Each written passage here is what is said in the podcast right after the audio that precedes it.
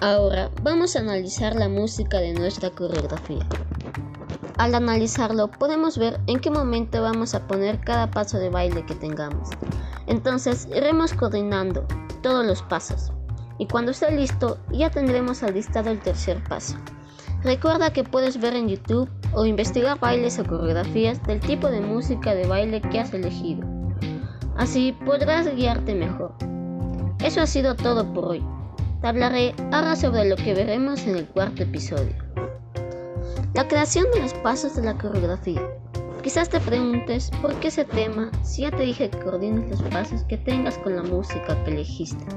Pues eso lo diré en el siguiente episodio, así que no te lo pierdas. Ten un buen día. Bye.